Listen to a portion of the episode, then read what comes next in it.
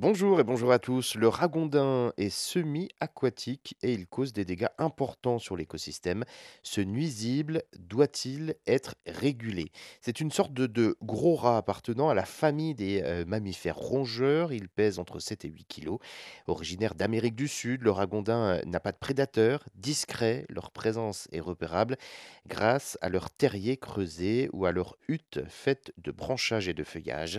C'est un herbivore, il se nourrit d'herbes, de branchages, de racines, de tubercules, d'écorces et de plantes aquatiques.